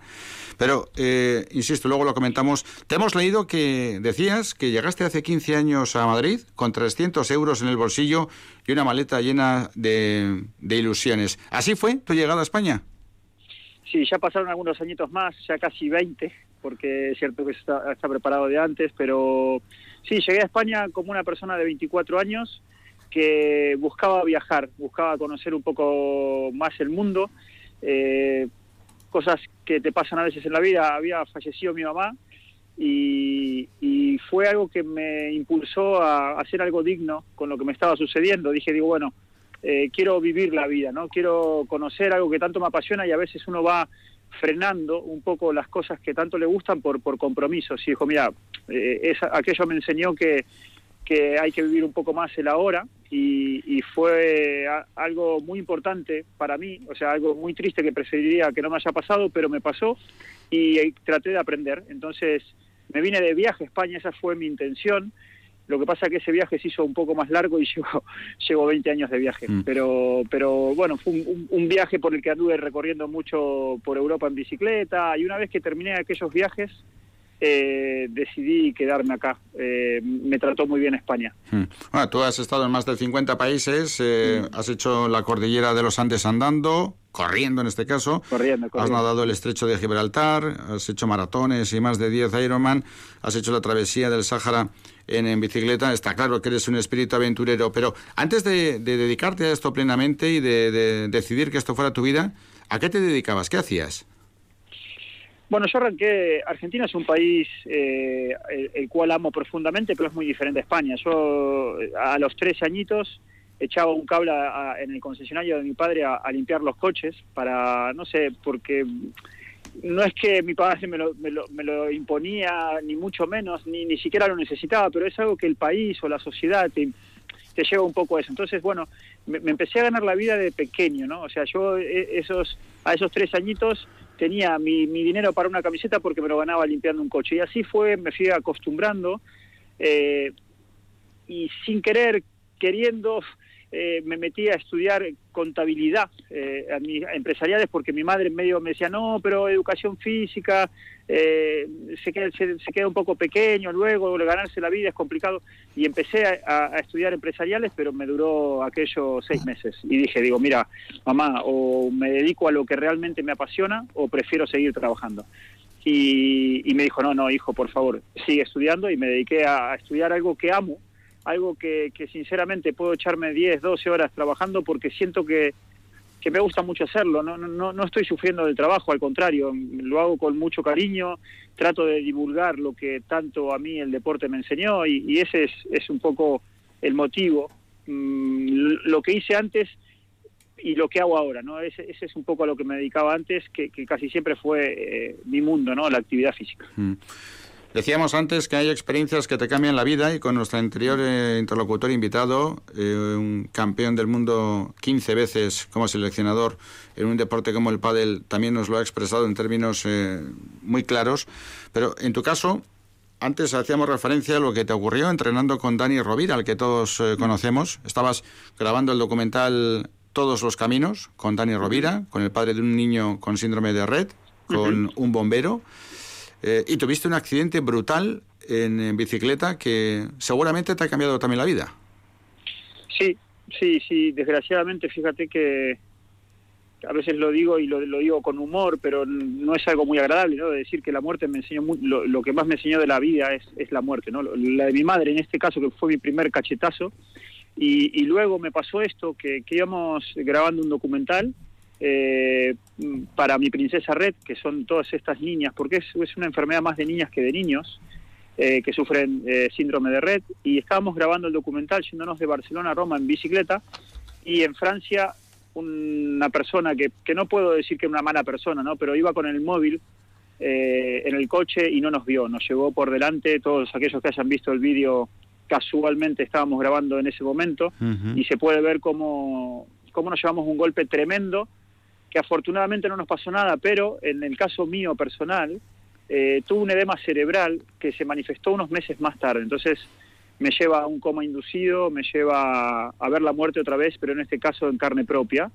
Y a mi mujer la mandaron a despedirse, era, era, estaba muy hinchado mi cerebro, e, e, era muy grave lo que me estaba pasando, pero fíjense que también es algo que quiero contar en la charla no el próximo viernes es eh, la forma física fue la que me salvó la vida y, y, hoy más que nunca eh, impulso a todo el mundo a que se cuide porque hay que tener un escudo ante cualquier situación que nos pueda pasar. Mm. Ese accidente ocurrió hace dos años, un poquito más, enero de 2019. Sí, Estuviste 17 días en coma inducido, con triple fractura eh, craneal, un accidente que dices que te cambió la vida. Eh, sobre todo, ¿qué te enseñó, Martín, ese momento tan crítico, esa experiencia en la que, como tú sueles decir, coqueteaste con la muerte? Eh, valorar mucho más la vida. antes yo era una persona que si bien es cierto que tengo pasión por mi trabajo, pero quizá a veces me hacía, cuando no me salían las cosas como quería, me, generaba un, pequeña, una pequeña frustración o, gran frustración, me hacía problemas por, por cosas que no, no lo merecen. Eh, hoy por hoy estar hablando contigo me parece un regalo de la vida, eh, darle un beso cada mañana a mis hijas me parece un regalazo de la vida, el poder haber visto a, mi, segunda hija Lucía nacer, eh, trato de, de, llorar cuando la lágrima se lo merece, trato de, sufrir cuando algo es realmente complejo. Y, ahora lo veo todo como muchísimo más maravilloso, eh, estamos de paso y, eso es lo que me enseñó básicamente el haber estado cerca, ¿no? el que hay cosas que no merecen la pena, no merecen la pena sufrir. Por esa regla de tres, y fíjate qué barbaridad igual voy a decir, ¿Todos deberíamos coquetear con la muerte alguna vez para saber valorar lo que tenemos? Desgraciadamente, eh, no se lo deseo a nadie que pase por eso para aprenderlo. Ojalá que con mis palabras lo puedan aprender y con las palabras de mucha gente que pasó por aquello eh, lo puedan aprender. Pero, eh, ya lo digo por mi aprendizaje, sí tuve que pasar. No me alcanzó con, la, con ver morir a mi mamá, no me alcanzó con aquello, Sí, es cierto que me enseñó un poco, pero, pero no, la mía fue la que realmente me dijo, chaval, la vida son dos días. Eso sí que, lo aprendí de esa manera insisto, ojalá lo aprendamos de otra y no, y no de la que me tocó aprenderlo a mí. Pero eso, Martín, fíjate que, que eso todos lo, lo, metabolizamos de alguna manera, ¿no? Pero cuando nos ocurre una desgracia, pero parece que se nos olvida rápidamente, que, al de una semana ya no nos damos cuenta de lo que habíamos pretendido hacer como consecuencia de eso que hemos sufrido. Sí, sí, sí, sí, totalmente. Eh, a mí me costaba muchísimo decir que no a, un montón de cosas y ahora fíjate cómo aprendí a decir que no de esta manera, ¿no? Entonces yo creo que debemos parar, no debemos ir al ritmo que el sistema nos impone, tenemos que ir más tranquilos, que, que no pasa absolutamente nada eh, una cita importante, una reunión importante, eh, si tenemos una, un peque con fiebre en casa, pues es más, es más importante eh, la fiebre que tiene nuestro peque o, cualquier otra cosa que, pueda tener realmente más importancia que una cita de trabajo. ¿no? Entonces, a la cita se la puede cambiar mañana. Cuando dos personas necesitan reunirse para fomentar algo, para crear algo, al final se terminan reuniendo. No tiene por qué ser todo de manera inmediata. Tenemos que aprender de que no todo tiene que ser de manera inmediata y que si no lo hago yo lo hará otro. Pues no, no, tenemos que creer mucho más en nosotros mismos, tenemos que creer en lo que somos capaces de hacer, eh, tenemos que tener la autoestima alta y caminar así por la vida con mayor tranquilidad, ¿no? Eh, mirando hacia adelante y con mayor tranquilidad. Lo que, lo que tenga que salir va a salir. Mm. Fíjate, Martín, que con la pandemia y con el confinamiento, la práctica deportiva ha cambiado de manera radical, ¿no? Eh, por lo menos para algunas personas. Eh, cuando abrieron las puertas, eh, la gente salía como loca en algunos casos. Pero en la línea de lo que vienes comentando, y además tú lo has querido destacar en tus escritos y en tus conferencias, la actividad física como una de las formas más importantes para combatir el estrés y la ansiedad. Esto es algo que tú sostienes y que nadie te podrá descabalgar de esta idea, ¿no? No, no, totalmente. O sea, lo defenderé eh, a más no poder toda mi vida. Eh, y más ahora, porque, porque sí es cierto que yo, cuando te cuento que hice 10 Ironmanes o 15 maratones o crucé el estrecho nadando o mil historias que hice, las volvería a hacer, sí, pero las, eh, las hice en algunos casos y casi en la mayoría las hice por rendir más, ¿no? Por, por, por mirar el reloj y cumplir con las marcas, las hice por, por ganar al dorsal que iba delante del mío, las hice compitiendo conmigo mismo, pero también compitiendo con los demás. Y, y hoy no es algo que destierro ni mucho menos, quien le guste que lo haga, pero también es cierto que aprendí del deporte de alto rendimiento o, de la intención del alto rendimiento, aprendí mucho, aprendí que también te puede hacer daño, aprendí que te puede lesionar. Y hoy eh, lo que quiero fomentar y lo que eh, quiero fomentarme y ya eh, llevar como filosofía de vida es la salud por encima de todo. Hoy entreno por salud. hago deporte prácticamente a diario, te diría que de entre seis y siete veces a la semana, pero lo hago con, con, un, con, con el criterio de no hacerme daño. ¿no? Quiero aplicar el sentido común. Ojo, si mañana con 16, 17 añitos te, te das cuenta que eres un crack o una crack, pues adelante, a, pelear por ello. Pero luego es cierto que no podemos estar eternamente compitiendo, porque la competencia también nos puede hacer daño. Hmm. Y, la sociedad a veces nos lleva a competir y, eso es a lo que tenemos que decir a veces, oye, no, con, con mis alumnos se juega. Claro, que el deporte, en ese sentido, más allá de las condiciones profesionales, que son las peores que puede haber por la exigencia y por lo que supone el castigar al cuerpo, siempre te lo dicen los, los profesionales. No hay nada más insano que el deporte profesional, porque tienes que ir al límite, eh, sacrificando pues la propia salud de ese cuerpo, ¿no? Pero lo que no puede ser el deporte es un generador, un eh, estresador o un generador de ansiedad. Exactamente.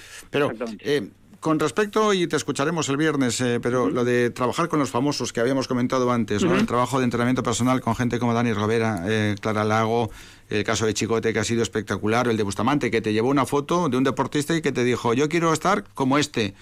Eh, primero, ¿cómo es? Y segundo, hay que dejar perfectamente claro que no hay milagros, que sin trabajo no hay resultados.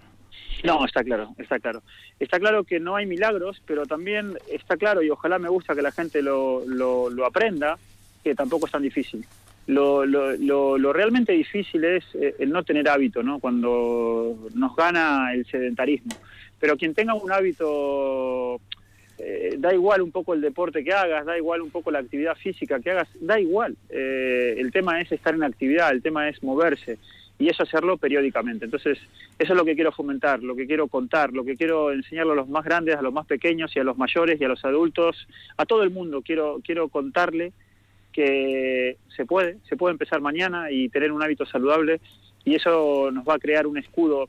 Yo soy una persona que pasó por el coronavirus, pasó por el, por el coronavirus de una manera muy ligera, prácticamente no me enteré, eh, prácticamente no se enteró mi mujer, que también se cuida mucho y, lo fomenta también en sus alumnos y alumnas. Eh, mis hijitas no se enteraron y lo tuvimos los cuatro. Entonces, oye, ¿esto es casualidad?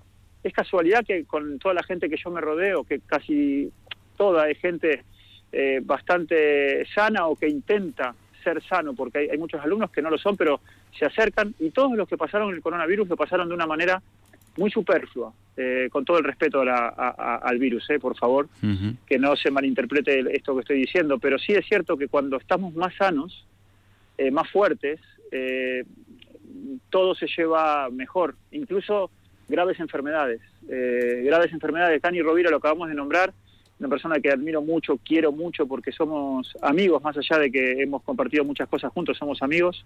Y es una persona que te lo dice él, que él sale de un cáncer eh, y que mucho tiene que ver su actividad física y lo puedo asegurar ¿eh? que, es así. es así. Entonces, ojo, no digo que, que, la actividad física cure el cáncer, digo que el cáncer que tengas lo vas a poder llevar mejor. Quizá ganarle, quizá empatarle, y puede que te toque perder, pero perder vas a perder con la frente muchísimo más alta y más digna.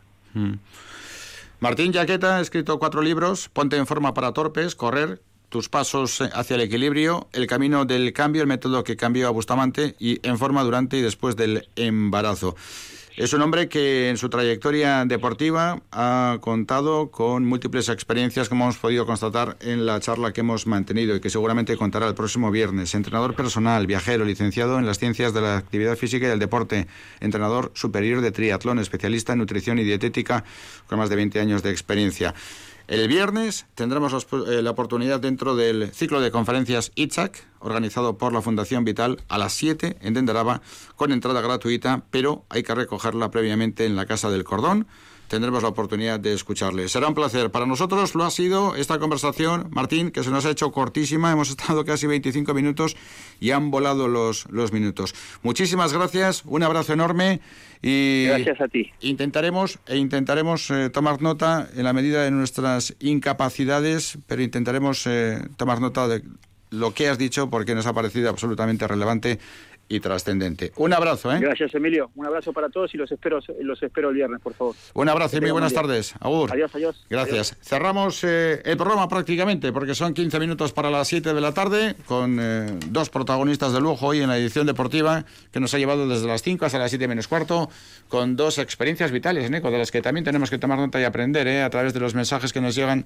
eh, nos llegan de personas que han trabajado muchísimo en estos ámbitos. Pero bueno, cerramos con lo que nos está deparando hasta ahora el fin de semana deportivo. Dos espectaculares invitados, uno aquí en directo, al que ya conocíamos, eh, García Ariño, que es un auténtico torrente vital, y bueno, pues este hombre que también nos ha sorprendido y al que podremos seguir conociendo el próximo viernes en su, en su conferencia. Bueno, pues está en juego desde hace 15 minutos el Huesca 0, Osasuna 0 de la primera división. El partido, bueno, pues con muchas eh, circunstancias que apuntan a que hay mucho miedo a perder, a no cometer errores. Eh, no hay demasiados remates. Ahora uno de Lucas Torró, el jugador de Osasuna que se dio fuera en eh, el Alcoraz, Huesca 0, Osasuna 0, ya digo, minuto 15. Antes ha concluido el Celta 1, Real Madrid 3 y a las 2 de la tarde se juega el Athletic 1, Eibar 1. Para esta tarde resta todavía un encuentro que vamos a seguir muy de cerca a partir de las 9, el Valladolid-Sevilla. Además de esto, en tercera división a punto de terminar están el Aurora Ondarro 2, Urgachi 1, el Santucci 0, Vitoria 1, el Vasconia 0, Adiz Navarra 0 y el San Ignacio 2, Cultural de Durango 0. A punto está de comenzar, dentro de unos minutos, a las 7 en concreto, el Alberiecia, el partido de la segunda división femenina de fútbol entre el Racing y el Deportivo Alavés Gloriosas, el primero de la fase de ascenso a la máxima categoría del equipo que dirige Mikel Crespo. Hay dos equipos, que hay dos partidos que están en juego en la Liga ACB a punto de llegar al descanso, el Tenerife 40, Murcia 42 y el Obradoiro 30 35, Unicaja 37. Y además recordamos en rugby, División de Honor B, Veravera 26, Gasteiz 38.